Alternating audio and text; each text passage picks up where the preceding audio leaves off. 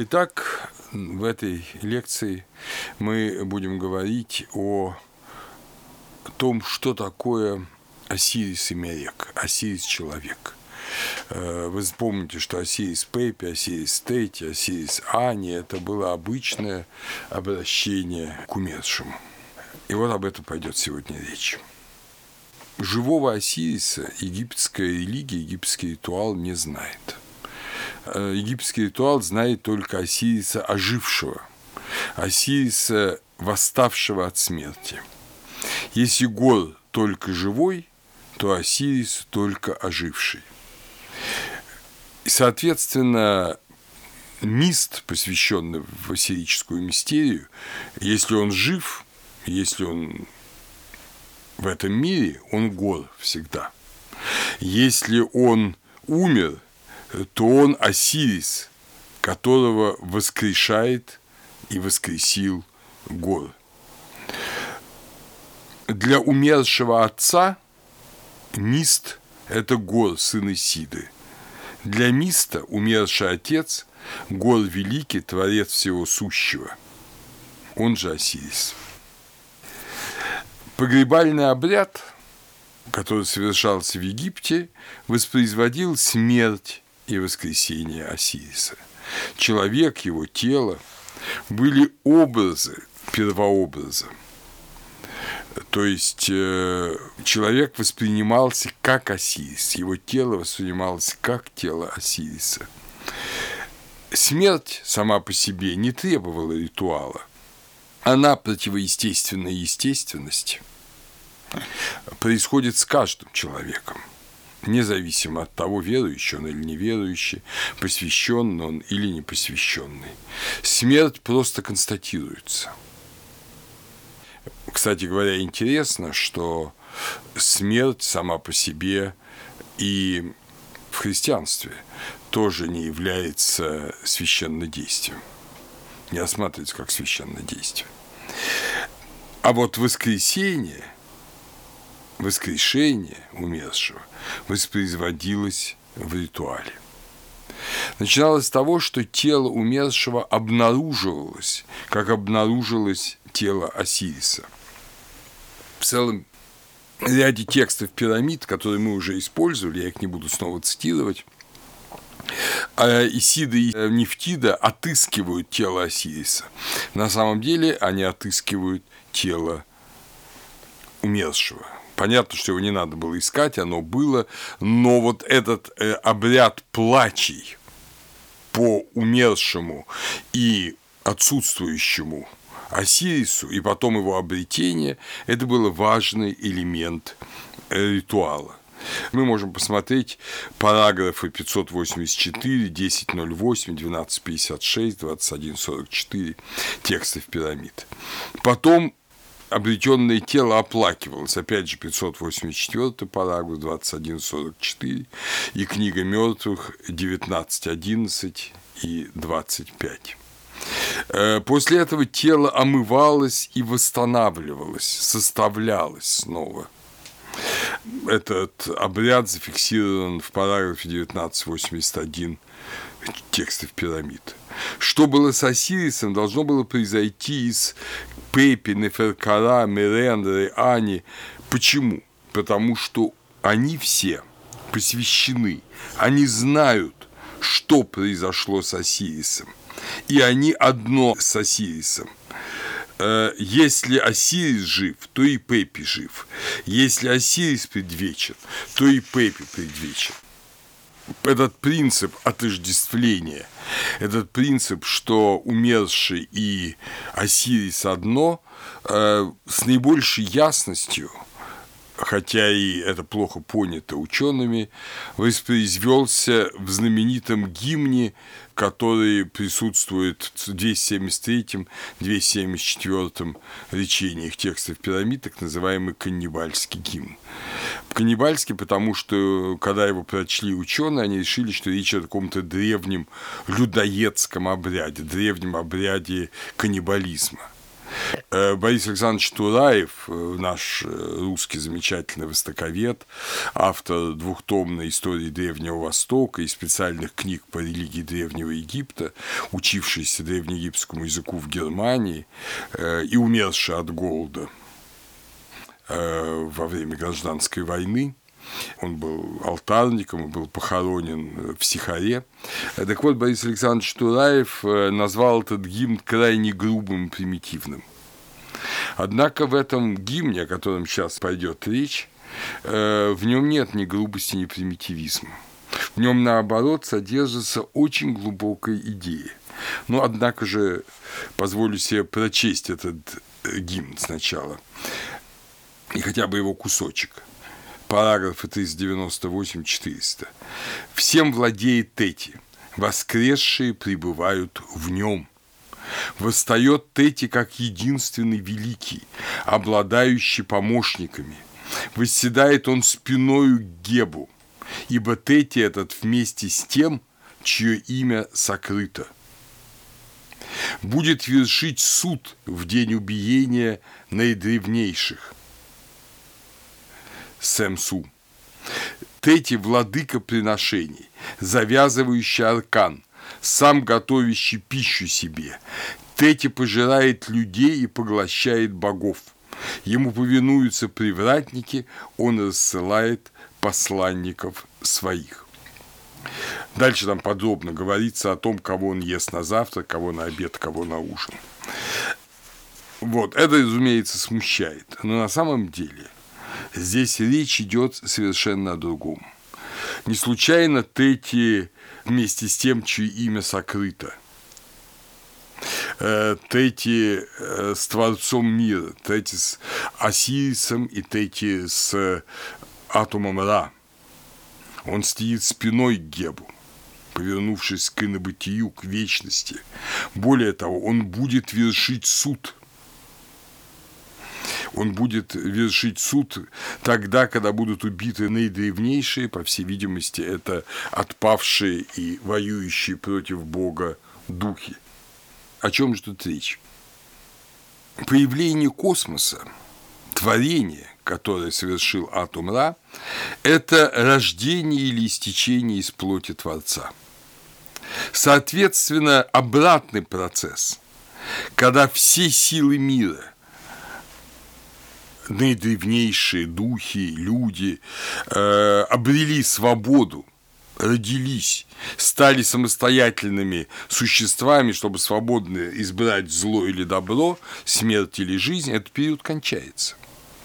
Вы помните в апокалиптическое видение, что времени больше не будет, и пространство свернется как свиток, как материя, которую сложат опять. Так вот здесь речь идет о том же, что свободные волевые существа, а свобода присущие им качества, они перестанут быть таковыми, они вновь войдут в единого. Они вновь соединятся с Творцом если они, естественно, не отпали от него, не запятнали себя, и тогда, видимо, просто их не будет. В любом случае, если появление космоса – это рождение или истечение из плоти Творца, то свертывание мира – это поглощение, поедание Творцом творения. Как животные, когда их вот убивают и вкушают, они, естественно, теряют свою свободу и свою, ну, в некотором смысле, личность, свою персональность и становятся силой пожравшего их, да, когда мы вот едим, там, скажем, мясо, рыбу, то сила этих животных, она становится нашей силой. Также сила духов и людей вновь входит в единого Бога. Люди и духи уже перестают быть независимыми, валящими существами. Они становятся одно с Творцом. В этом смысл каннибальского гимна и в этом смысл его употребления в заупокойной традиции. То есть Тети, как и Бог-творец, вновь поглощает все энергии и становится их обладателем. Он уже не одно, а Бог другое, а он и Бог одно, и все остальные в Боге вместе с ним. Э, удивительным образом эта картинка, она характерна и для тоже плохо понимаемого одиннадцатой книги индийского, знаменитого индийского творения, этого Евангелия Востока, Бхагавадгиты. В одиннадцатой книге с 20 по 30 стих мы читаем.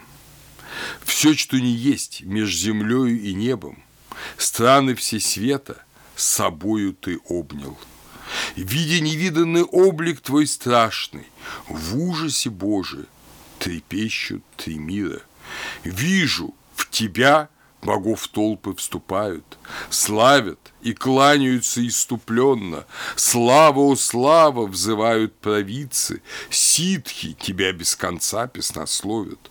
Образ ужасен твой, тысячелики, тысячеруки, бесчисленно глазой, страшно сверкают клыки в твоей пасти, видя тебя все трепещет, я тоже. Внутрь твоей пасти, оскаленной страшно, словно спеша, друг за другом вступают, многие там меж клыками застряли, головы их разможженные вижу, как мошкара летним вечером в спешке. Лезет в огонь себе на погибель. Так погибая, все твари стремятся. В пасть твою нетерпением влекомы. Ты их, облизывая, пожираешь, огненной пастью, весь люд этот разум, переполняя сиянием три мира, вишну, лучи твоей славы пылают. Эти слова принадлежат Арджуне, одному из э, братьев Пандавов во время битвы Пандавов и Кауравов. Он просит своего возницу Кришну, в котором он понимает уже великое божество, показать ему свой настоящий облик, не облик человеческий, в котором он смиренно пребывает, а свой истинный облик. И он показывает ему этот облик.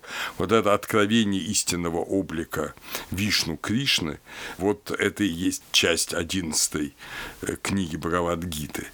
И, конечно же, у нас непривычно этот образ э, считают каким-то демоническим, а на самом деле через вот такой ужас – и случайно же в него идут кто? Боги, ситхи, да, подвижники, провидцы. Э, все стремятся в него. И почему этот образ тысячелики, тысячеруки, бесчисленно глазы?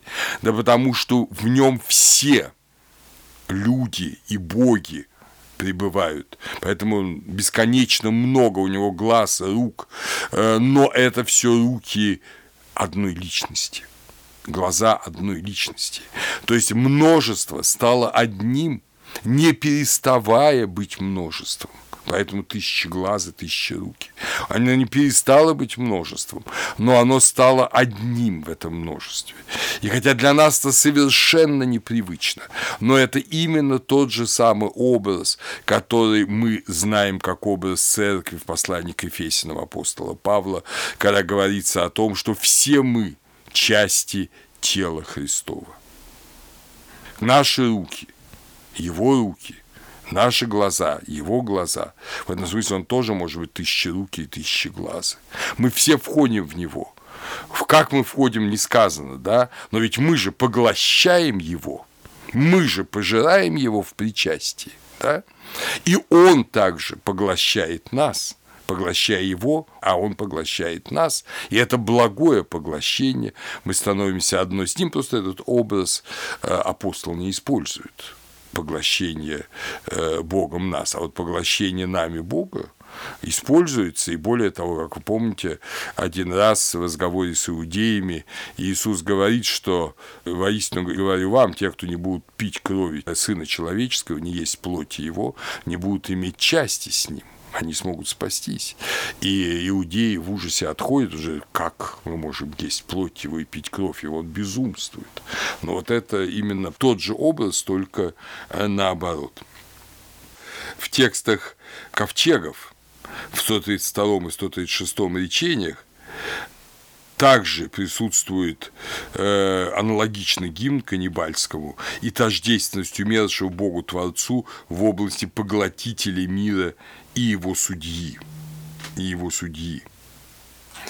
в целом ряде речений, э, в которые принадлежат 9-10 Гераклеопольской династии, например, Месхети из Асьюта.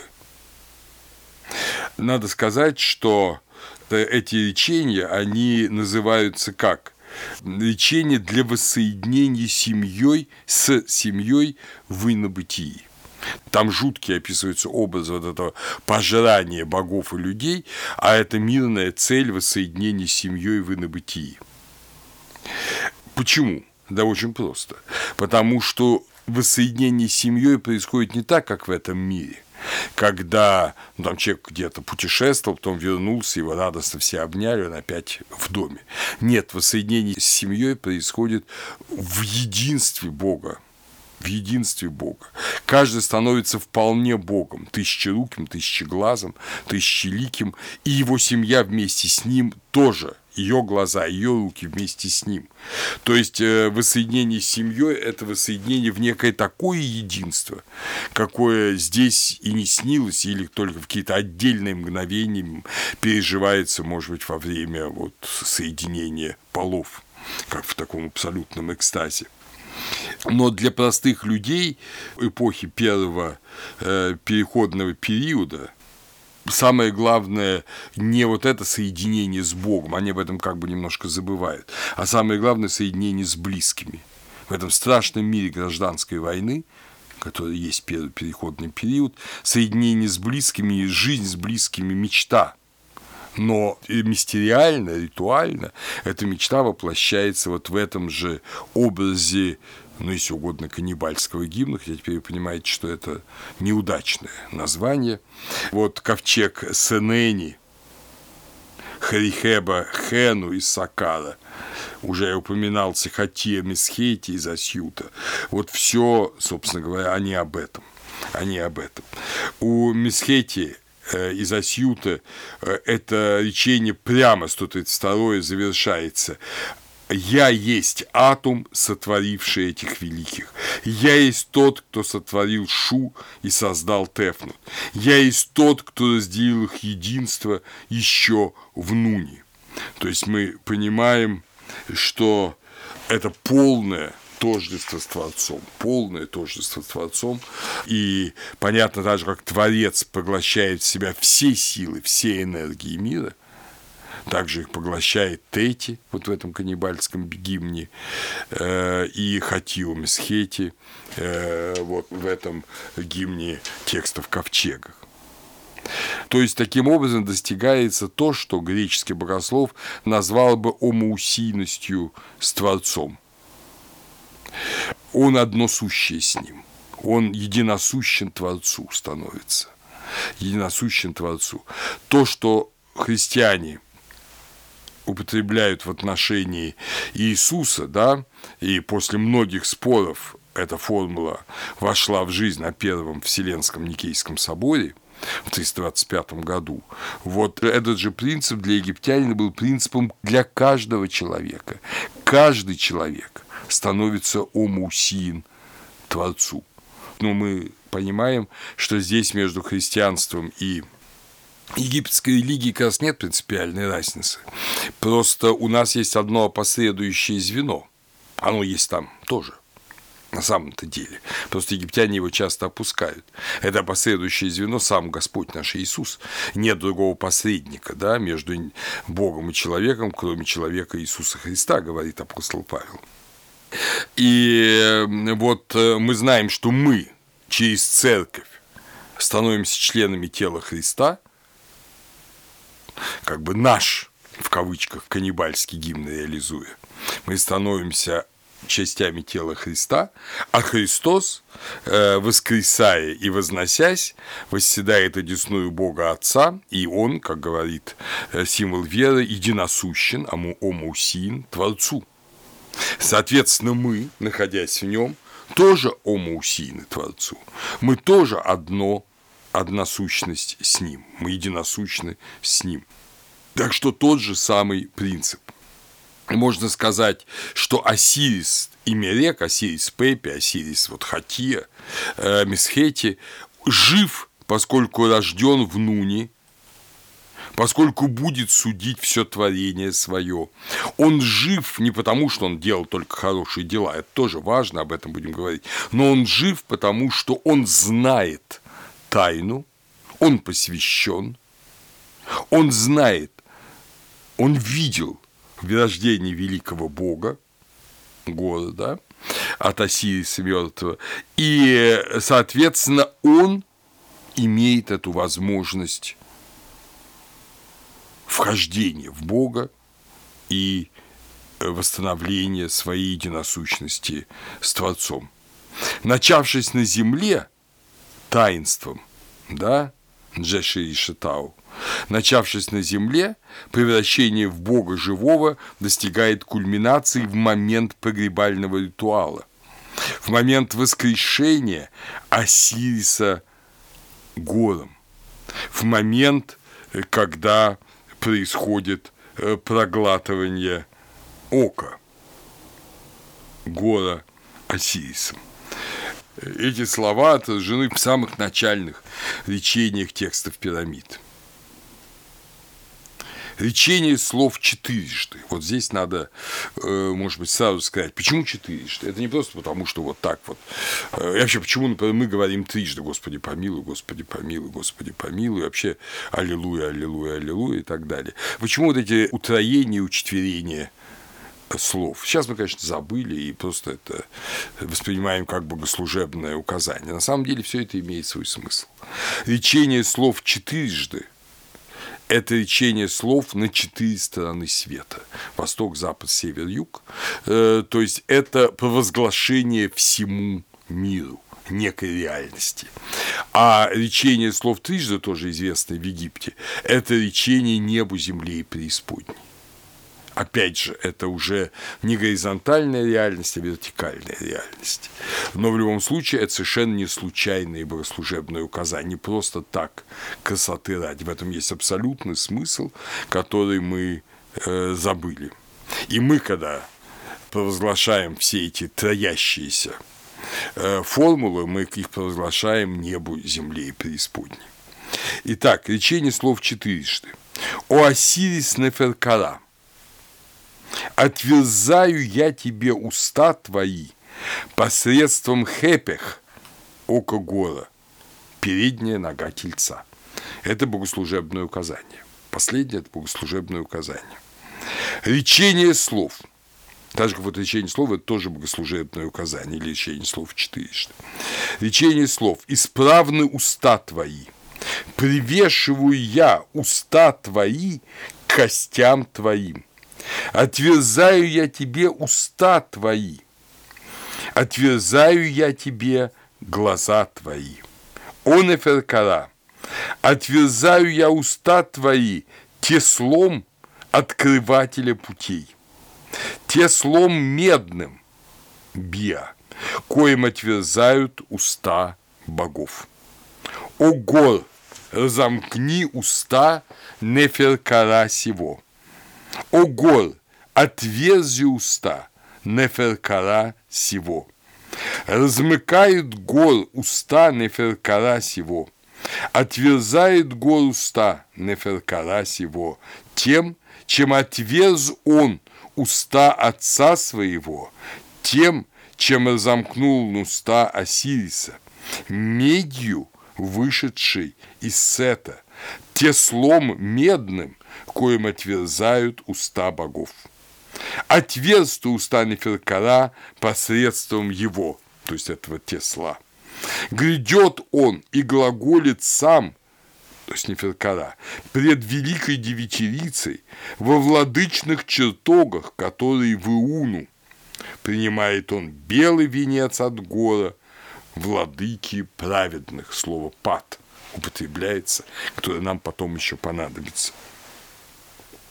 Вот это очень важное, очень важное речение. Это средоточие всего анастатического ритуала, ритуала воскресения. И смерти именно в этот момент Неферкара и любой египтянин переходит к жизни. Видите, сначала подготовка к священнодействию. Э, привешиваются уста, костям отверзаются глаза, потом размыкание уст и вкушение ока гора, и потом уже Неферкара сам грядет и глаголит перед Великой Девятирицей. То есть из мертвого он в этом вот небольшом речении становится живым. Интересно много мелких оговорок в этом речении, прежде чем мы перейдем к сущностным вещам. Во-первых, привешиваю я уста твои костям твоим. Слова эти явно очень древние, они задолго до мумификации, когда на никаких уже мумия, какие кости, почему уста привешиваются, уста остаются у мумии. До сих пор вот мы смотрим на хорошо сделанные мумии царей нового царства, там уста на месте. Зачем их привешивать? Здесь же Речь идет о каком-то, видимо, очень старинном обряде, когда еще ни о какой мумификации и речи не было, когда уста, ну то есть нижняя челюсть, привешивалась к черепу, прикреплялась снова к черепу и размыкалась. Или же уста рисовались на черепе. И то, и то мы находим еще в протонеолитическом Иерихоне и в других поселениях э, натувской еще культуры где вот изображаются эти уста или моделируется голова из черепа. То есть это очень древняя вещь, задолго до мумификации существующая.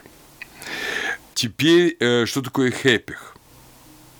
Хепих – это некая священная субстанция. Мы не знаем, что это такое. Возможно, это на ритуальном языке именно около года не исключено. Дело в том, что есть ритуальный язык, который называет вещи не своими именами. Это известно, это Стеблин Каменский когда-то очень хорошо показал на исландских сагах, и вот этот мир исландских саг, а Гринцер показал на Ригведе, что вот эти слова заменители. Вот, возможно, здесь такое слово заменитель. Но это слово заменитель, оно э, имеет некое значение. Египтяне очень любят игру словами, и хепех это звучит, видимо, очень близко, мы сейчас только можем подозревать это, э, мы же не знаем точного звучания, очень близко звучит к слову хепеш. Хепеш – это передняя нога тельца – вот передняя нога тельца нам еще очень и очень здесь понадобится. Не случайно говорится, э, отверзаю те э, уста хепих, посредством хепих, око гора, передняя нога тельца. Вот хепих и хепиш. Отверзаю тебе уста передней ногой тельца. Запомним это. Хепих – это то же самое, что э, нуа. Нуа – это мы переводим как тесло.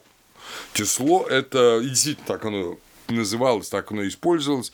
Тесло – это орудие каменотеса или э, столера, да, которым обрабатывается поверхность, тешится камень или дерево. Вот. Но это опять же передняя нога тельца. Хепих – это также месхитиу – Месхитиу – это какое-то созвездие, видимо, созвездие Большой Медведицы, которое напоминало по форме, а мы сейчас увидим эту иероглифическую форму, тоже напоминало переднюю ногу тельца. То есть передняя нога тельца нам очень сейчас нужна. Это нуа, тесло, оно сказано сделано из металла сета. Мы перевели слово «био» как «медь». Но это условное наименование. Условное потому, что в эпоху текстов пирамид э, не знали египтяне ни стали, ни железа, а знали только медь и бронзу. Причем больше медь. И слово «био», как объясняют словари, это нечто сияющее, блистающее, прочное, Э, какой-то, может быть, металл. Иногда считают, что это может быть метеоритное железо. Обычное железо с первого тысячелетия до Рождества Христова, только знают египтяне. А вот эти Тесла, они были из династики.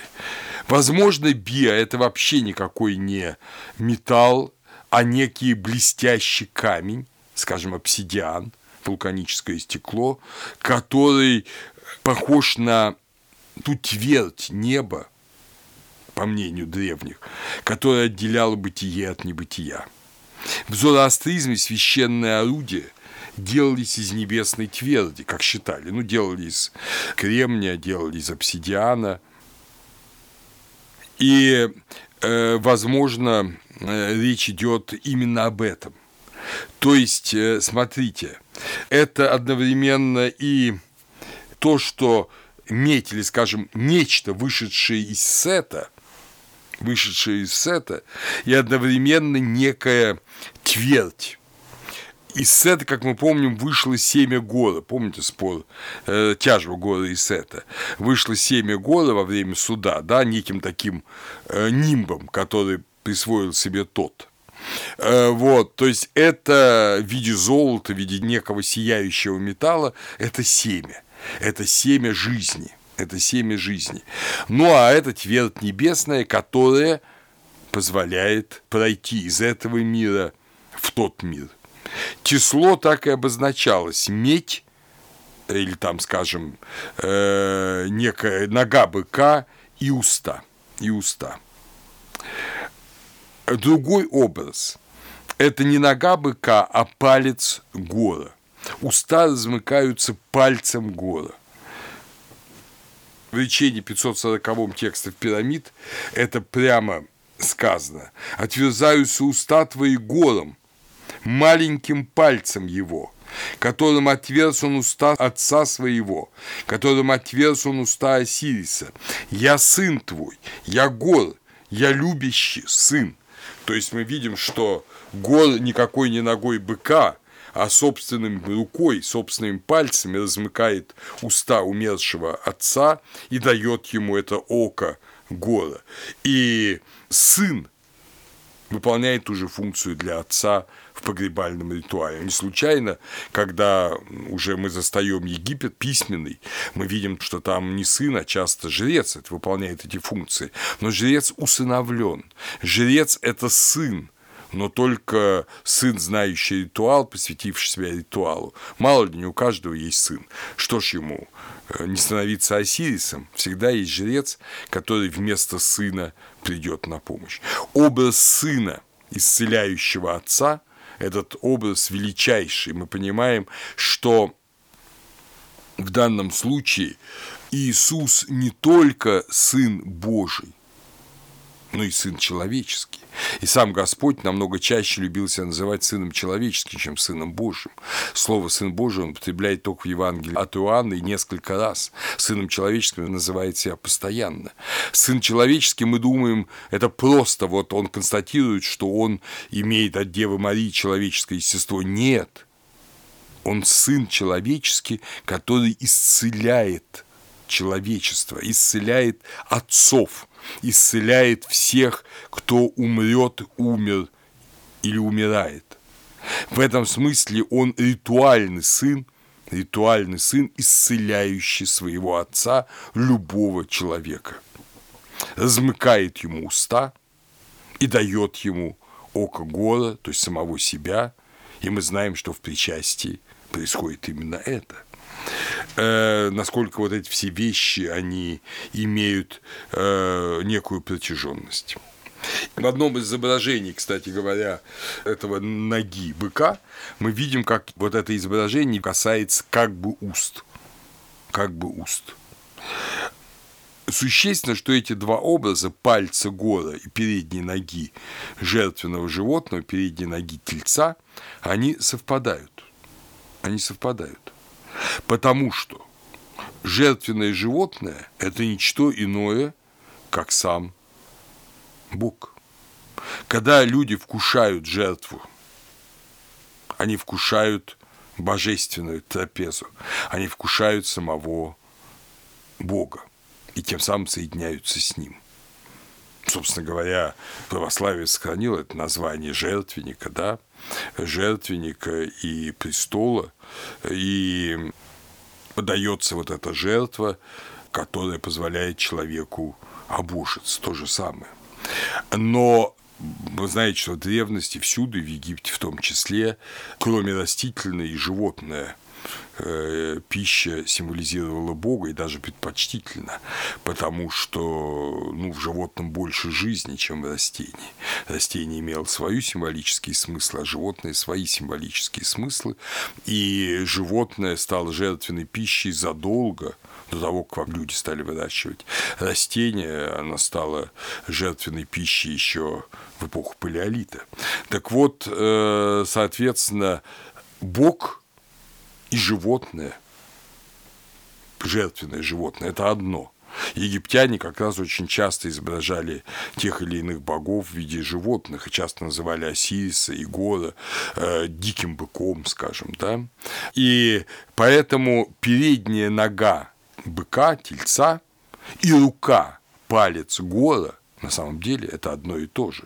Передняя нога быка – это рука, понятно, а задняя нога быка – это нога. Вот, э, и в этом смысле именно передней, передней ногой э, тельца, то есть рукой, открываются уста. Поэтому вот это число нога быка, палец гора – это одно и то же. А кровь, которая течет из э, отсеченной ноги, это та кровь, которая является энергией божественной, и она оживляет умершего, как божественная сила и божественная э, энергия. Поэтому Месхитиу и Нуа, вот эти все Тесла, это образ э, и орудие, которым творится статуя, и палец, которым открываются уста, и передняя нога рука, которым является это Тесла и этот палец Гора. В действии это очень хорошо видно в книге мертвых, где уже есть изображение. Вот изображение э, для военачальника Нахта. Британский музей, папирус 10471, восьмой лист. Э, на нем мы видим, как гор – касается даже не рта, а скорее лба этого нахта, вот именно вот этим кислом, напоминающим переднюю ногу быка. У Хунафера, Хунефера, э, вельможи и человек, который ведал стадами царя Сети первого, примерно 1310 год Рождества Христова, год его смерти, э, папирус 9901 Британского музея, пятый лист, там видно, что э, жрецы уже не гора, жрецы идут с этими вот символами передней ноги быка, чтобы оживить стоящего запеленутого уже, запеленутого в мумию э, Хунефера, которого один из жрецов, изображающий Анубиса, держит вертикальном положении, а жена Хунефера в это время оплакивает его. А рядом там на столе лежит целый ряд этих вот изображений э, ноги быка. Но этого мало. Как раз из э, этого папируса Хунефера, из его нижней части, мы видим самую, можно сказать, неприятную, самую морально неприятную часть обряда. Дело в том, что, по крайней мере, в Новом Царстве, а можно предположить, что и раньше, и к сожалению, и в Древнем Царстве, эта нога, передняя нога, отсекалась у живого быка. Вот мы видим бычка, стоящего на трех ногах, а четвертую ногу, переднюю другую ногу, уже несут к хунеферу, на жертвенный стол, а из этого бедного бычка течет кровь, из этого отсеченного места у него совершенно искажена морда, а следующий бык, который понимает, что с ним сделают то же самое, у него даже высунут язык от ужаса. То есть все очень натуралистично и жестоко изображено. А почему от живого? Видимо, вот египтяне решили, что э, поскольку год живой, то и нога должна быть от живого, закласть, убить, и от мертвого взять ногу, это уже орудие, которое не сработает. Когда эта мысль пришла в голову египтянам, мы не знаем, но то, что э, в, уже в XIV веке до Рождества Христова она была, это наверняка. И она иллюстрировала 23 речение э, книги мертвых. И сейчас я вам прочту это речение. Это вам сказать, что в новом царстве часто не гор уже, а птах отверзает уста. Рот мой отверз птахом. Бог моего города снял то, что лежало на устах моих. Грядет ход сильный всемощным словом, и обвязывание сета, сковывавшие рот мой, сняты отвращает их атом и отбрасывает эти узы сета. Отверсты уста мои, открыты уста мои шу, этим железным орудием, которым отверзает он уста богов. То самое. Я Сехмет, то есть сила, восседаю я с ней, с великим ветром небесным. Ветер – образ божественной энергии, понятно. Я великий Орион, обитаю я с великими силами Бау и Уну. И потому, какие бы слова или заклятия не произносились на меня, восстанут против них, против заклятий, боги, даже сокровенная девятирица. Знак Сехмет, то есть знак силы, в руке его. И далее. Это очень соответствует э, высказыванию из 830-го параграфа текстов пирамид. «Отход исцели Пепи этого, дабы жил он, дабы то, что против него исчезло, отход подай ему глаз гора». Вот, дорогие друзья, мы видим, как совершается вот это воскресенье, а теперь мы подумаем, э, почему же птах заменяет здесь гора. Итак, почему птах? А, потому что э, в Новом Царстве, когда э, уже, можно сказать, многие тайны открылись и стали публичными, а многие символы, наоборот, стали плохо пониматься, и поэтому должны были проговариваться, было очень важно, что уста отверзает не просто гор, а гор, находящийся в Творце – мы помним, что Гор – это не только Гор э, сын Исида, это еще и Гор Ур, это Гор древний, который, помните, памятник мемфисского богословия, который был сердцем Птаха, и, собственно, в нем замыслено было все. В нем замыслен был творческий акт, а произнесен этот творческий глагол был устами, которые тхот. Тхот – язык девятирицы, да? а сердце ее гор. И поэтому уже в книге мертвых в Новом Царстве говорится о том, что и рот отверзает птах, отход идет сильным всемощным словом. Образ Тхота был непростой. Тхот раньше понимался как некое зло, но уже к новому царству это абсолютно исчезло. Видимо, когда-то еще в доисторический период говорилось э, о Тхоте, что он как-то со- соучастником был Сета. Есть там два речения текстов пирамид, где об этом упоминает, что Тхот враг Осириса 163-175. И в папирусе Месеума говорит Исида Тхоту, это губа твоя свидетельствует против тебя. Но вот понять, э, что там имелось в виду, довольно сложно. Видимо, так же, как э, что-то замыслено гором и произнесено тхотом, то вот было что-то замыслено гором правильно, а произнесено тхотом неверно. И из-за этого в мир вошло зло, мы только можем предполагать, которое и в итоге в образе Сета убила Осириса. То есть Сет из-за произнесения неправильно слов Тхотом э, был не тем, чем он должен был быть. Э, и из-за этого он вышел из поминовения. Вот такая вот глубокая Э, глубокое, в глубокой древности вот такое было представление. Но э, в Новом Царстве уже ничего этого не было. Наоборот, в Новом Царстве, например, говорится о том, что во время путешествия по Дуату, по Дуату, по инобытию, э, во время четвертого часа Тхот подает гору его глаз – Уаджат, вот этот глаз, который он должен дать Осирису. То есть ход выступает совершенно как положительное существо. Но вот это воспоминание о том, что Тхот и Птах в котором Гор участвует в воскресении, в книге мертвых уже это реальность. Вот это то самое 23-е речение, к которому все те иллюстрации э, в этих папирусах, о которых я говорил раньше. Теперь мы э, подошли вот к такому интересному моменту, как ритуал. Вот просто на минуточку мы должны представить что такое ритуал. Очень многих ученых смущало несоответствие провозглашенного в ритуале тому, э, что э, реально происходило с умершим. Вот, пожалуйста, в ритуале на папирусе книги мертвых 182 речение.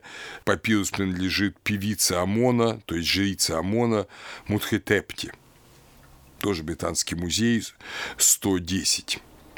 Э, написано около 1050 года до Рождества Христова. «Привет тебе, первенцы западных Энтуаменти! Ты воссоздал человеков, ты обновил юность свою, придя во время свое прекраснейшим, чем прежде. Твой сын гор – защита твоя, полнота атома обитает в нем, могущественен лик твой, о Унофер благобытийный. Тхот и гор едины в тебе. Понимаете, вот эти все слова, во-первых, они относятся к женщине. Видите, все речь идет о мужских образах, то есть это не меняется род, потому что это род здесь, на земле, здесь на земле мужчины и женщины. А там это великая мистерия Гора, Тхота, Осириса, Унофра, Добробытийного. То есть вот происходит это прекрасное воскресенье. Но воскресенье же не происходит. Одна из целей священнодействия пишет Зигфрид Моренц, позволить умершему снова обрести возможность ходить, а при этом в плач по усопшему трижды повторяются, что его ноги недвижимы. Брэндон признается, пытаться логически увязать это магическое оживление на бальзамированных останках вот так – с иными верованиями, относящимися к Каба их жизни в ином мире, занятие невозможное, и приходится только заключить, что древних египтян не беспокоили несообразности для нас очевидны. Да, не беспокоили. И не нам очевидна несообразность, а мы видим несообразности в том, в чем их не было. Для того, э, чтобы это понять, мы должны взглянуть на обряд воскресения э, другими глазами. Мы должны себе представить, что египтяне видели двояко то, что мы называем временем. Есть время на земле. Оно течет, и в этом времени человек рождается, живет и умирает, э, над ним совершаются э, ритуалы при жизни, посвящение, над ним совершаются ритуалы после смерти, он погребается в гробницу, и там благополучно или неблагополучно, если гробницу разоряют, э, находится до скончания мира. Но есть и вечность в которой все эти ритуалы тоже имеют значение. Более того, в которой все они, по сути говоря, и совершаются. То, что совершается в нашем мире во времени, это лишь образы и тени тех священнодействий, которые совершаются в вечности. А вечности нет э, прошлого, настоящего и будущего. В вечности есть только ныне, вечное настоящее – и поэтому в вечности посвящение, ритуал и воскресение, и жизнь уже есть. Если все совершилось правильно, то это уже есть. В вечности умерший уже воскрес. В вечности он, в сущности, и не умирал. Как Осирис, он прошел через смерть и воскрес. Э, это в вечности. А вот во времени он должен ждать конца времен, когда время опять совпадет с вечностью. Давайте себе представим, э, ну, можно много очень образов. Я уже приводил пример некого пузырька. Вот давайте себе представим, что этот пузырек прилеплен к вечности одной точкой. А пузырек – это временная жизнь. И вот надо, чтобы по всей окружности пузырька прошел мир и вернулся в ту точку, которая соединяет его с вечностью, из которой он когда-то и шел. Вот это во времени. Во времени это, естественно, требует времени. Это, собственно говоря, все бытие мира от его создания до его конца. А в вечности это точка, и в ней ничего не меняется. В ней умерший уже есть. В этом смысле мы должны себе представить, что этот ритуал имеет отношение в виде символов к времени, в виде сущностей, к вечности. И мы должны себе представить, дорогие друзья, что и у нас в христианстве то же самое. Все наши таинства, не случайно, когда э, совершаются таинства, особенно таинства Евхаристии, крещения и брака, провозглашает священник слова «Благословенно Царство Отца и Сына и Святого Духа». С этого начинается таинство. Э, то есть мы оказываемся в царстве уже не времени, а вечности. Некоторые священники настолько глубоко это переживают, что не смотрят на часы, пока совершается таинство. Времени нет. Да, на часах идет стрелка, но он на нее не смотрит. Там э, происходит вечность. Это, конечно, небольшая игра, потому что таинство совершается во времени, но оно на самом деле совершается в вечности. Мы здесь много раз причащаемся – но в вечности мы один раз соединились с Христом и больше от Него не отпадаем. А если отпали, воссоединяемся вновь во времени. Во времени отпадения может быть.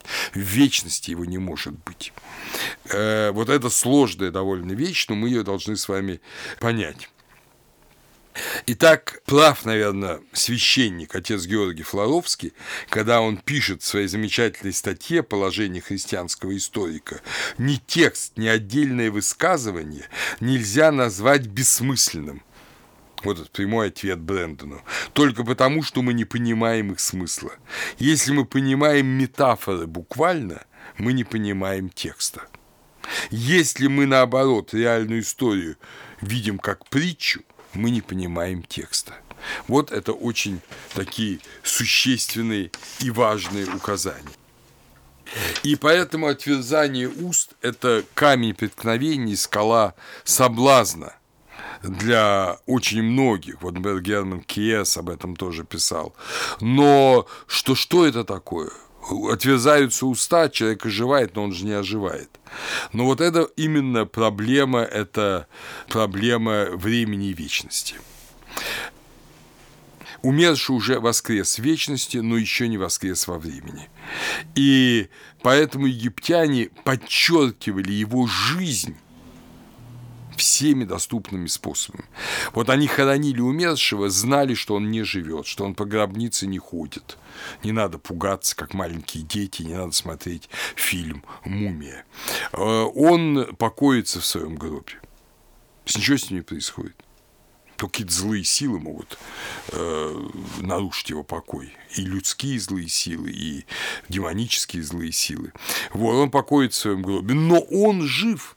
И поэтому э, тексты подчеркивают, что он ест, пьет. Более того, египетские тексты, вы их увидите, я не хочу этого скрывать, они идут намного дальше. Они говорят, что все человеческие отправления, вплоть до дефекации и э, половой жизни, все это свойственно умершему. Но это образы. Это образы того, что он жив. На земле все это необходимо. Это свидетельствует о жизни. Когда эти вещи прекращают, человек, значит, умер.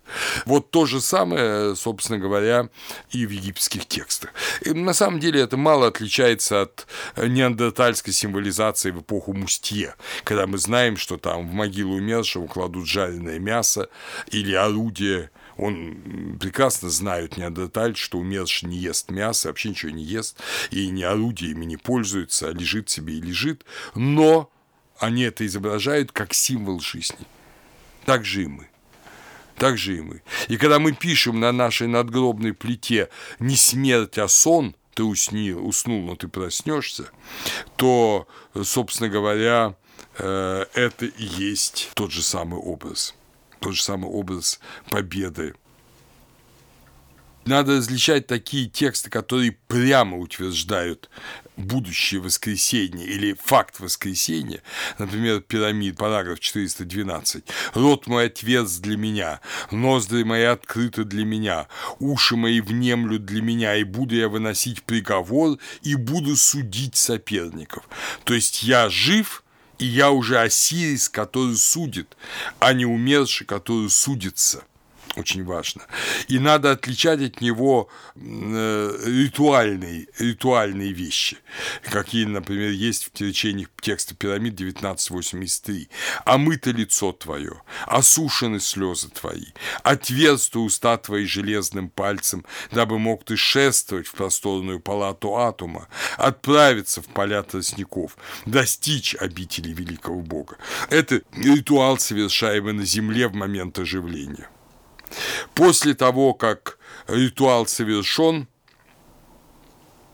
э, произносится формула «Унос сей», значит, понятно, текст пирамид, 316 параграф, «Унос сей есть гор, наследник отца своего, убежище Уноса – око его, могущество Уноса – око его, сила Уноса – око его, вот то самое око, Оасирис, потом другая пирамида, Оасирис Неферкара, прими для себя это око гора, оно твое. Гор берет око свое и дает его Пепи, благоухание его, благоухание ока, то есть благоухание богов, благоухание ока гора присуще плоти Пепи. То есть эти три речения об одном – вот это око делает из человека Бога. Из умершего делает Бога. Из зловонного тела оно делает благоухающего, воскресшего. Из бессильного уноса она делает могущественного. Из незащищенного она делает защищенного и облик умершего преображается. Из человека он становится Богом. О Пепи, облик твой, столь же таинственен, сколь и облик Анубиса. Прими же лик Анубиса для себя. Анубис – это, как вы помните, горы на бытия, э, рожденные от Нефтиды и Осириса. И, собственно, вот таким гором и на бытия становится умерший, его облик таинственен он уже иной, и тот, и иной. Мы вспоминаем, что и когда э, воскрес Иисус, его не узнали жены мироносицы. Он был иной. Они его приняли за садовника. Он был иной. И, наконец, формула реки, то есть умерший. «О ты, гор, который в Осирисе Пепи, Прими око года для себя. Вот это очень важная вещь. Оказывается, что око это Осирис, ну и, соответственно, умерший, принимает не как что-то внешнее, не как некую пилюлю, не как некую таблетку. Он его принимает как свое, но утраченное. О чем идет речь? Осирис – это сын Геба. Геб – сын э, Шуитефнут. Э, Шуитефнут произведены атомом, все это помните. Атом – это птах, явившийся как творец мира. Соответственно, тот гор древний, который есть сердце птаха, который есть суть птаха, он пребывает и в, э, естественно, атоме, и в э, шу, и тефнут, и в гебе, и нут, он пребывает и в Осирисе. То есть гор пребывает и в Осирисе. Всегда. И око гора – это восстановление того, что извечно было это не внешнее. Гор сын Исиды – это, если угодно, иное проявление гора древнего, гора вечного, гора сердца птаха. Но между вот этим гором древним и гором сыном Исиды лежит смерть Осириса – лежит его убийство Сетом, лежит некое искажение правды, которое, возможно, допустили Сет и тот, неправильно произнеся некоторые слова. И это око восстанавливает полноту правды. Вот искаженное после победы Гора над Сетом, после оправдания Гора, это око, творящее око, око жизни, оно вновь входит в разрушенное, испорченное, коррумпированное и делает его не разрушенным, не испорченным, не коррумпированным. То есть гор, пребывающий в Осирисе и нуждающийся в восстановлении своей полноты, нарушенной Сетом, что и привело к смерти Осириса, он восстанавливается оком Гора, которое Гор, сын Исиды, дает умершему отцу. Понимаете? Отсюда ты, Гор, который в Осирисе Пепи, прими око Гора для себя. Параграф 449. Вот какой глубокий, э, глубокий смысл. И поэтому египетские плакальщицы похоронной процессии э, стенали и призывали умершего «Воздвигни себя, ты воздвигнут, ты не объят смертью, жива сила, ба, твоя». И хор вторил «Ты победил, о Осирис, владыка западных». Кого победил? Осирис. Вроде бы город победил. Нет. Победил Осирис. Осирис победил смерть. Осирис победил дело Сета. Он победитель потому, что смерть оказалась над ним невластна. И теперь, дорогие друзья, мы должны просто э, вспомнить один интересный христианский обряд, который мы никто не понимаем – даже я батюшек спрашиваю, они плохо понимают. Когда поминают умерших, на канун приносят всякую пищу, муку, там, печенье, конфеты, фрукты. И после этого, после того, как ее приносят, ее разбирают там священники, берут себе с кануна. Что это такое? Объяснить это никто не может. А между тем, для египтянина это все просто как дважды два. Это и есть те жертвы, любые, который есть на самом деле глаз гора. Это и есть тот образ жизни, который является исправлением смерти. Так же, как пища любая дает жизнь, и человек, который голодал и чувствовал, что вот он умирает от голода, он прекрасно это понимает, какую животворящую силу имеет пища. Так же точно и глаз гора имеет силу животворения для э, умершего. И поэтому та пища, которую приносят на канун, это через много тысячелетий воспоминания той жертвы, которую приносили на жертвенный стол перед умершим, которая вся символизировала глаз гора, что бы это ни было, это, это прямо сказано в текстах пирамид, и которая означала то, что вкусивший его воскреснет и будет жить. И если угодно, здесь можно сказать, что здесь, как сказать, такой вот есть небольшое различие. В христианстве земное бытие человека и переход в вечность. Да? То есть мы считаем, человек начинается, рождается и потом переходит в вечность. И вот, собственно говоря, э, весь пафос христианства – это в том, чтобы человек после земной жизни наследовал жизнь вечную. В Древнем Египте казалось немножко иное.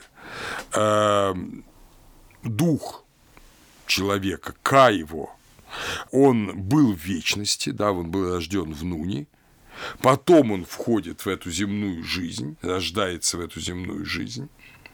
В этой земной жизни он во плоти получает, обретает свободу и может творить добро и зло, и потом он опять должен вернуться в вечность.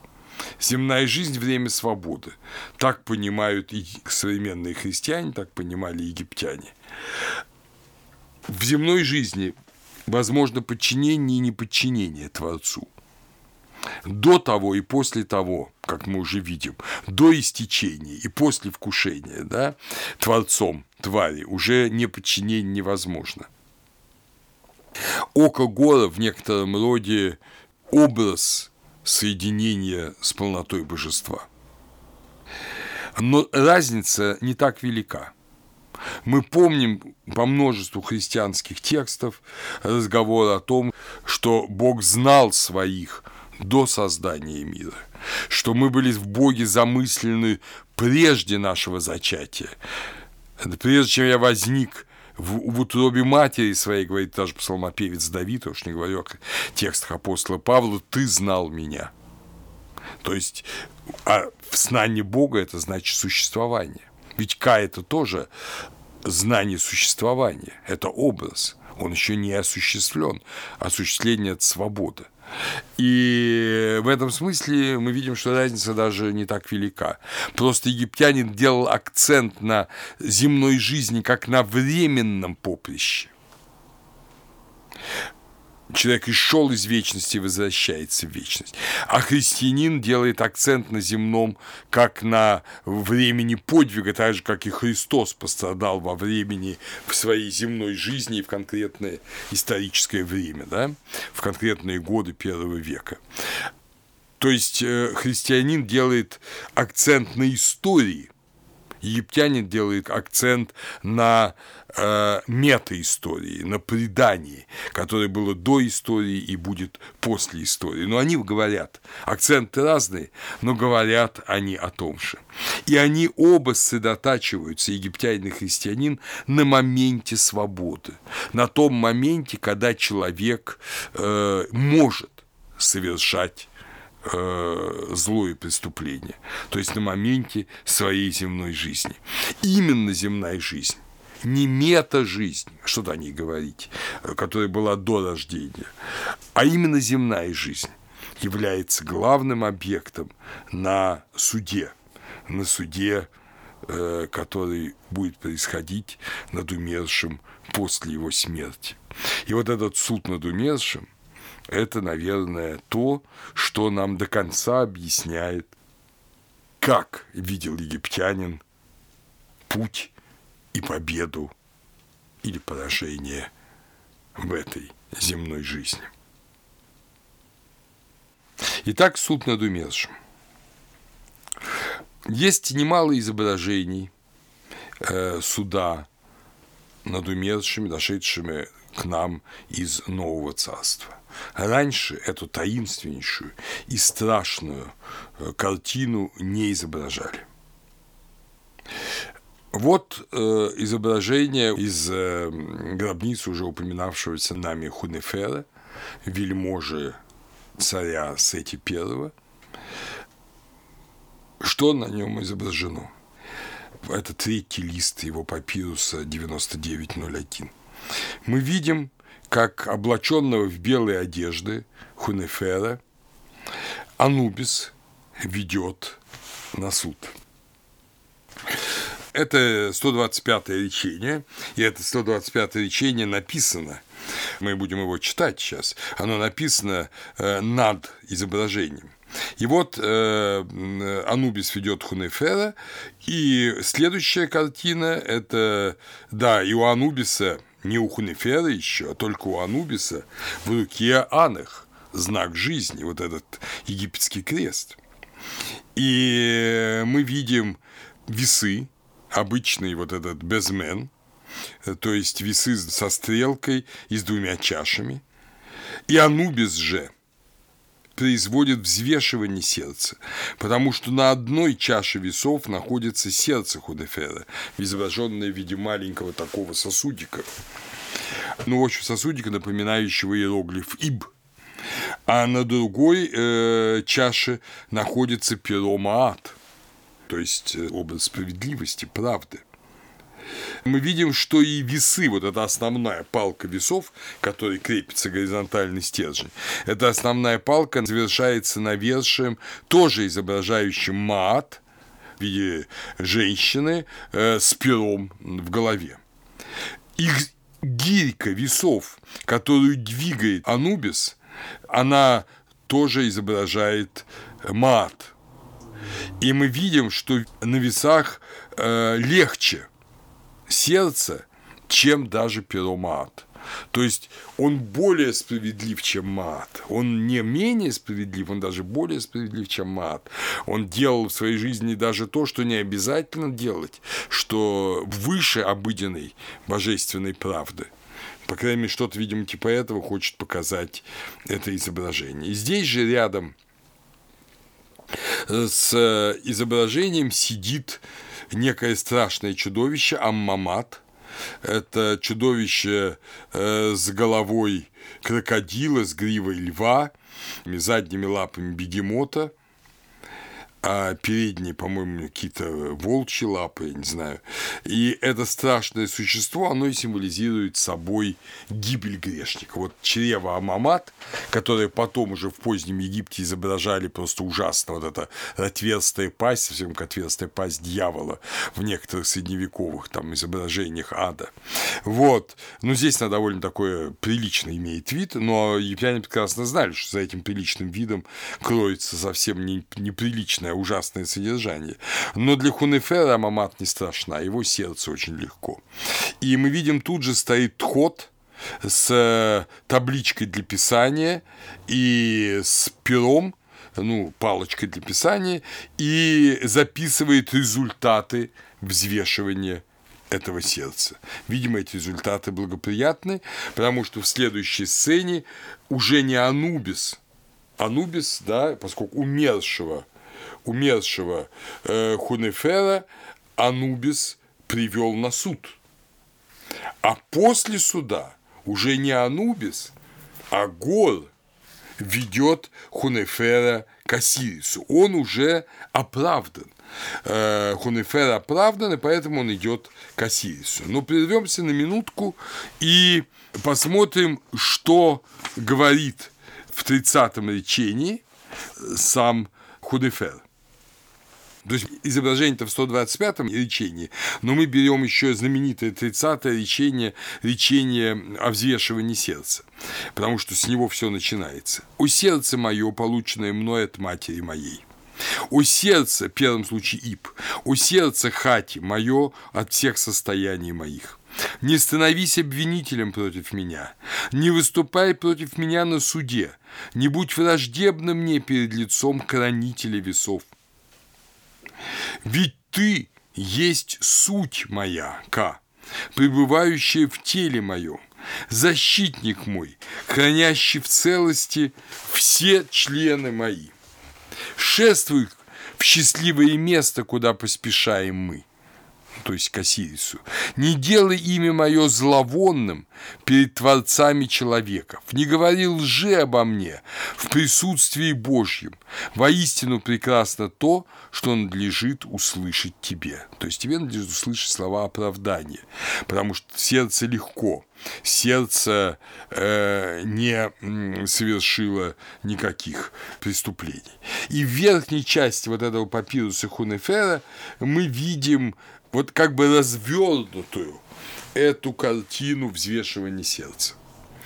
Хунефер сидит перед 14 богами, многие из которых имеют знак Анаха, большинство из них имеет знак Анаха, но некоторые не имеют. Эти боги – это, если угодно, владыки или надзиратели за определенными грехами. И каждому из них Хунефер исповедует, что он не совершал именно этого греха. И как раз в 125-м речении каждый из богов называется по имени. Но я не буду сейчас называть вам этих имен, просто чтобы не затруднять и так довольно большого речения, не утяжелять его. Но поверьте, что он обращается к каждому Богу, называет его имя – и э, после этого говорит, что я не творил того-то и того-то. Скажем, о разбиватель костей, который пришел из Ираклеполиса. Я не говорил лжи, ну, предположим, вот чтобы вы поняли формулу. То есть каждый из этих богов назван. У Хунефера их, надо сказать, немного, их 14. Э, но, скажем, на папирусе Ахмим из местечка Ахмим. Это папирус принадлежит Гору, сыну Джедевхора и госпожи Сибат. папирус поздний, примерно 300 года до Рождества Христова, вот, там этих богов 35. Папирус Нахта – военачальника Нахта, о котором я вам уже говорил. Папирус принадлежит примерно к тому же времени, что и папирус Хунефера, 14 век до Рождества Христова. Там 42 бога. 42 бога, соответственно, 42 греха. Вот я, хотя говорю сейчас в основном на примере Хунефера, но приведу вам все 42 речения, чтобы вы понимали э, всю полноту, но если угодно, исповедь. Исповедь – это отрицательное. Если для нашей земной жизни характерна исповедь положительная, прости меня, Господи, что я вот совершил то-то и то-то.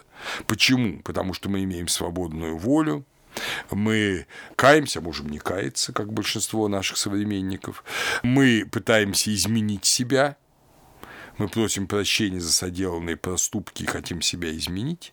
Поэтому наша исповедь положительная. Мы называем свои грехи – и говорим Богу наше намерение их не совершать больше. И стараемся это соблюдать. И в знак этого, как вы помните, целуем изображение Христа, как бы его самого, да?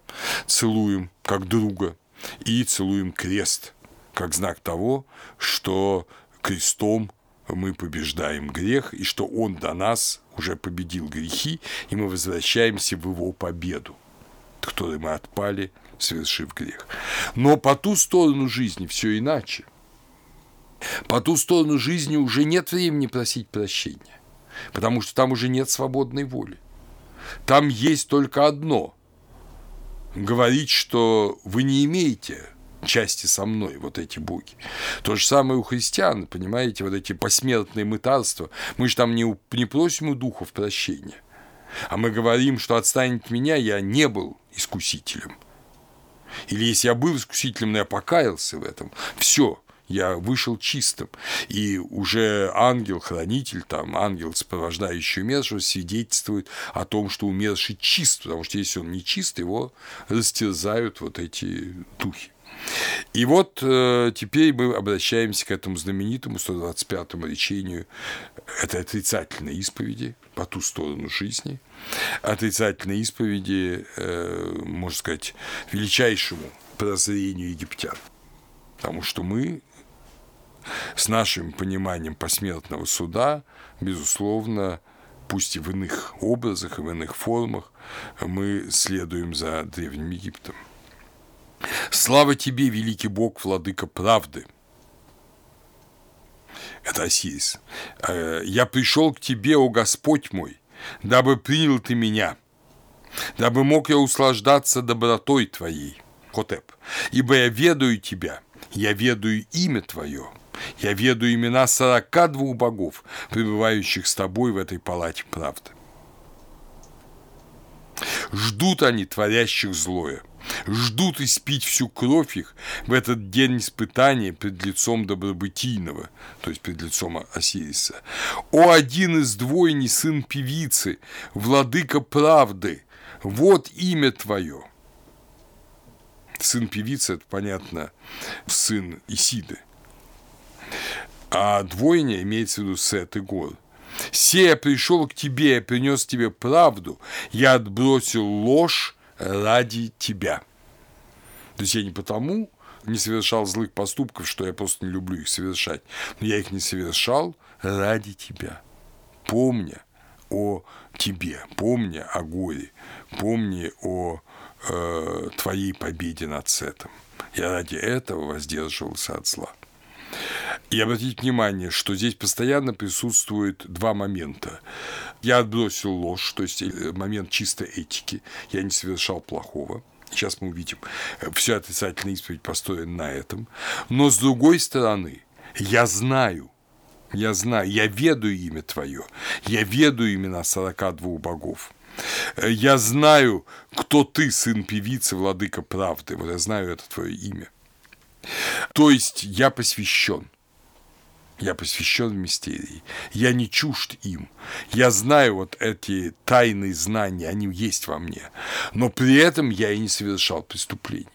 То есть я и жил знанием истины, и жил творением правды. Понимаете, две вещи вместе. Этого часто не понимают. Даже тот же Тураев говорит, что это отрицательная исповедь, это изнасилование правды, потому что э, он утверждает, что он не убивал, а на самом деле он пользуется только магическим знанием. Ничего подобного. Никакого насилования нет. Он не может сказать, что он не убивал, если он убивал.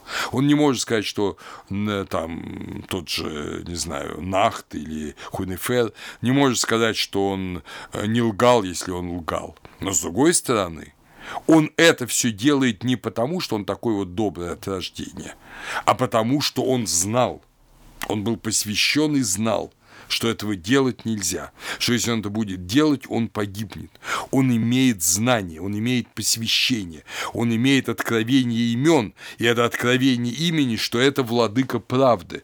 Как же я буду лгать, если он, Гор, владыка правды? Если он владыка правды, Небмат, то как же я буду лгать? Значит, тогда я перед ним окажусь негодным, и тогда я не спасусь. То есть знание и дело одно и то же, они вместе.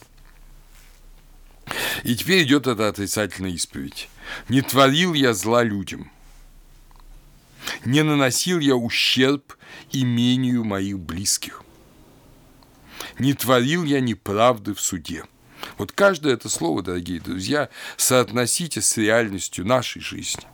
И вы поймете, что немногие пройдут не только через страшный суд Христов, но даже через египетский суд перед Осирисом, владыкой правды. Не учил я ложному, не делал я ничего предсудительного, не требовал я превышения каждодневных работ, положенных для меня – не обращался я с жалобами к тем, кто управлял работниками. Не думал я никогда пренебрежительно о Боге. Не отбирал я имущество у сироты. Не делал я ничего ненавидимого богами. Не клеветал я на слугу перед господином его. Я не был причиной боли. Я не был причиной голода. Я не был причиной слез. Я не убивал. Я не повелевал убивать. Заказное убийство, да? Я не причинял никому страданий. Я не истощал продовольственные запасы храмов. Я не преломлял хлеба богов. Я не брал жертвенные приношения.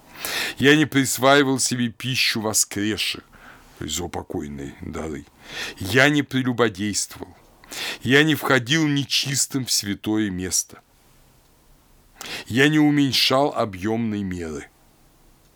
Любимый метод в неправильной торговле того времени.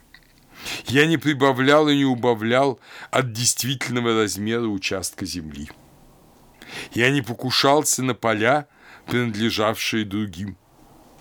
Я не прибавлял вес в гирях, дабы обмануть продавца – я не сбивал стрелку весов, дабы обмануть покупателя.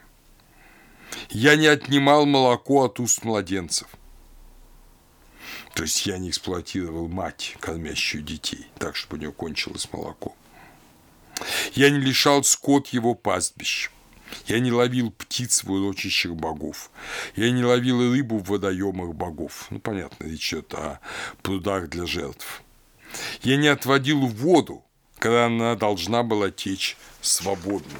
Очень актуально для жарких засушливых стран. Я не воздвигал плотин пред текущей водой.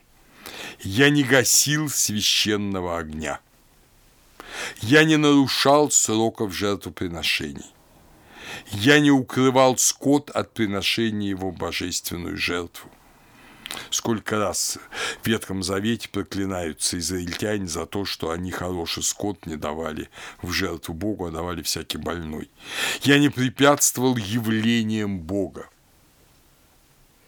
то есть э, празднеством.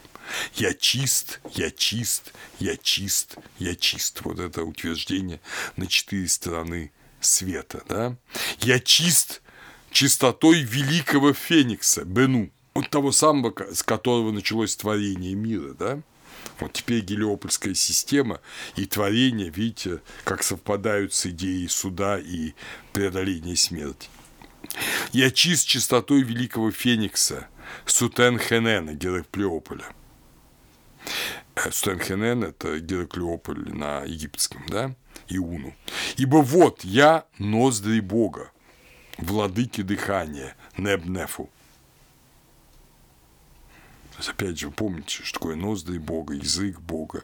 Все это ты атом уже, дающего жизнь всякому человеку в тот день, когда исцеляется око Равыуну, в последний день второго месяца произрастания перед лицом божественного господина земли сей.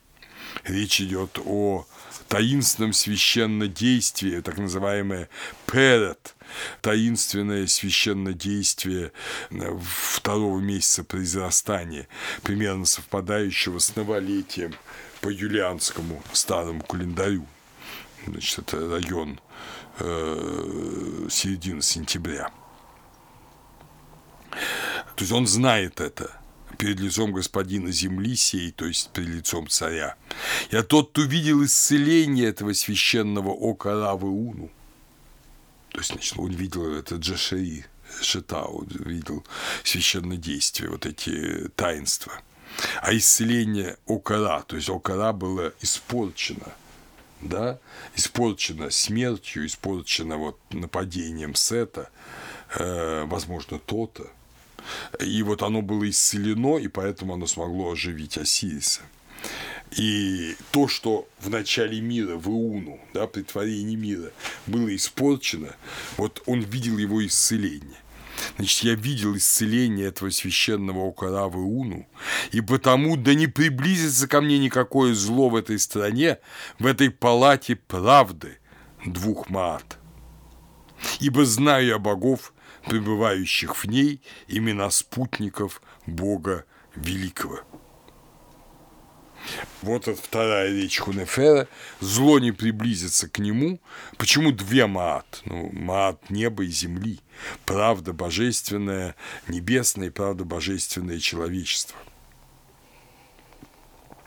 То есть он подчеркивает, что он посвящен но он при этом и не совершал никаких преступлений.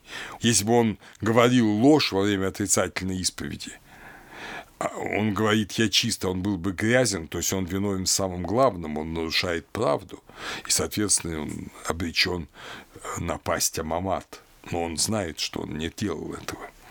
После этого Хунефер произносит третью речь. «Творил я то, что считается правым в земле Египта. Не восставал я на Бога, и ничего дурного не вышло из меня в отношении правящего царя. Критиковать царей прошлого можно, правящего царя критиковать нельзя. «Се пришел к вам, и нет неправды во мне», то есть к богам. «Нет преступления во мне, нет зла во мне, и никто из вас не обличил меня, ибо ничего не сотворил я против кого-либо из вас. Я жил правдой, я алкал и жаждал правды. Все, что делал, я одобрялось людьми и было приятно богам. Возносил я подношения, приятные Богу, давал я хлеб голодному, воду жаждущему, одежды ногому, лодку, не имеющему ее. Для двух берегов Нила очень актуально также намек на умершего, которого перевозят в лодке на другой берег, на западный берег, чтобы похоронить. Давал я полагающиеся приношения богам и поминал воскресших. Спасите меня, защитите меня, не свидетельствуйте против меня в его присутствии, то есть присутствии Осириса, ибо чисты уста мои и чисты руки мои, ибо слышал я великое слово, которое великий умерший сказал коту. Вот так. А великий умерший – это Осирис, а кот – это Ра, это Ра, который, помните, отрезает голову Апопа таким большим рыбным ножом. Вот. Так что, опять же, видите, он все говорит и, и, энигмами, загадками, но мы-то их уже понимаем. Вот. Но главное, что он все это знает. Он знает. Он слышал великое слово. То есть он посвящен, но и он, и его руки и уста чисты. Итак, я слышал великое слово, которое великий умерший сказал коту в доме того, чьи уста отверсты, то есть в доме птаха, который творит мир. Тот, чей лик позади его, Хоревхав, перевозчик умерших, праведников на острова правды. Той, чей лик позади его, удостоверился в праведности моей. Видел я разделение древа и шет в Росатау. Очень глубокие вещи, о которых можно потом говорить специально. Я тот, кто поддерживал богов, то есть приносил жертву умершим, боги здесь умершие, заботился об их телах, я пришел сюда, дабы свидетельствовать о правде, и дабы должным образом уравновесились весы этой земли молчания. Вот, собственно говоря, такова третья речь Хунефера. Как видите, она очень мощная, и, как вы видите, в ней соединяется вот это Джессери Шатау и правда – и когда мы говорим, что он видел и слышал, я буквально вспоминаю слова, которые сказаны были в синских мистериях в пятом так называемом Гомеровом гимне, в гимне Деметры. Это были в синских мистериях греческих, ну, очень похоже. «Счастливы те из людей земнородных, кто таинство видел». Тот же, кто им не причастен, по смерти не будет вовеки доли подобно иметь в многосумрачном царстве подземном. То есть, значит, вот таинство видел, а он видел эти таинства, он видел и слышал эти таинства. После этого, после этих речей Хунефера, это все не кончается. Тот же стоит не случайно с табличкой, говорит тот, глаголит ход, судья правды, великой девятирицы в присутствии Осириса. Внемните этому слову истинной правды, то есть слову Хунефера. «Испытал я сердце умершего, и сила ба его предстоит как свидетель за него. В данном случае можно как душа перевести. Ба его предстоит как свидетель за него. То есть его ба в соответствии с Богом. Праведными явились дела его на великом испытании, и не обретено в нем никакого порока. Не умолял он приношения в храмы, не разрушал он соделанного, не произносил он лживых речей, когда пребывал на земле. И отвечает Тхоту великая девятирица Иуну. Глаголит великая девятирица Тхоту Хемену. Истинны эти слова твои, честен, правогласный Осирис Хунефер. Слово «правогласный», которое мы здесь встретили, это слово «маахеру», Маахеру, правогласный. Это юридический термин.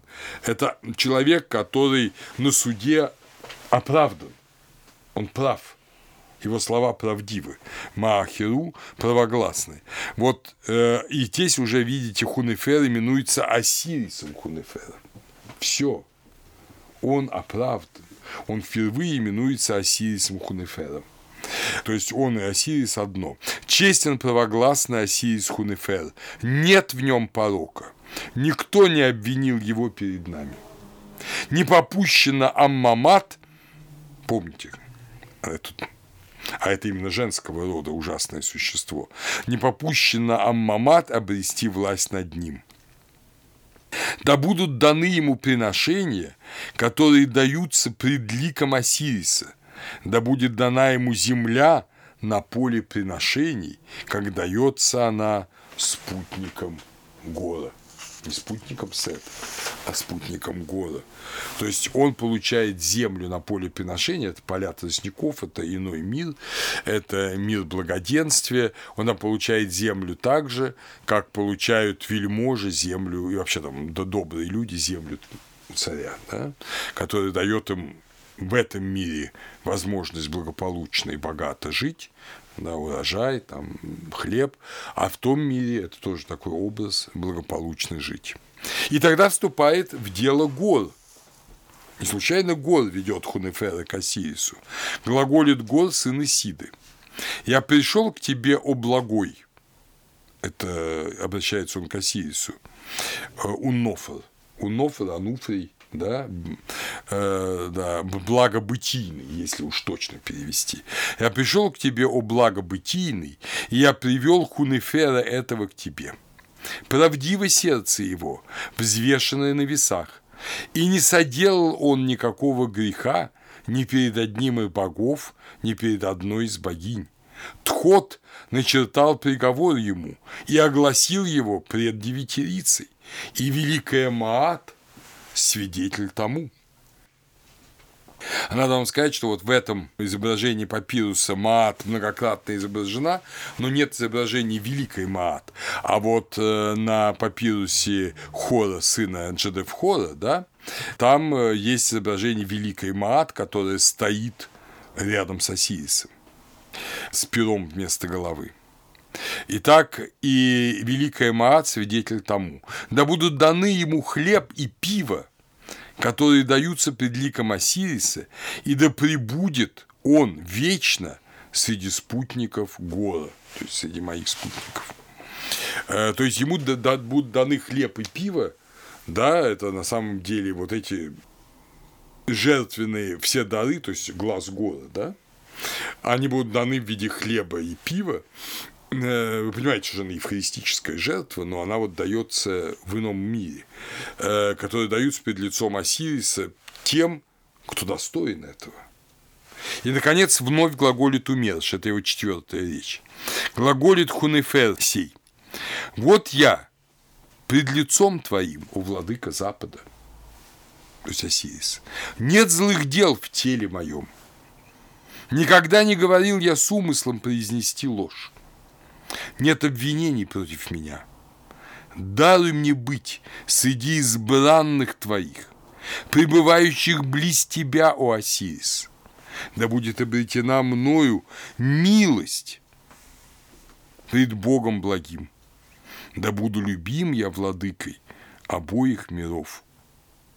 Яхунефер правогласный пред Осирисом. Последняя речь – это опять 30-е э, речение Б. 30-е речение Б. То есть я их совмещаю. Хотя, ну, они именно должны быть совмещены. Внимание, обратите, нет злых дел в теле моем. Тело должно воскреснуть. Тело не отбрасывается. Учение о том, что важно, чтобы душа была чиста, а тело там может скверниться, нет. Тело должно быть чисто от злых дел так же, как и душа. И правда э, духа и чистота тела, они вместе.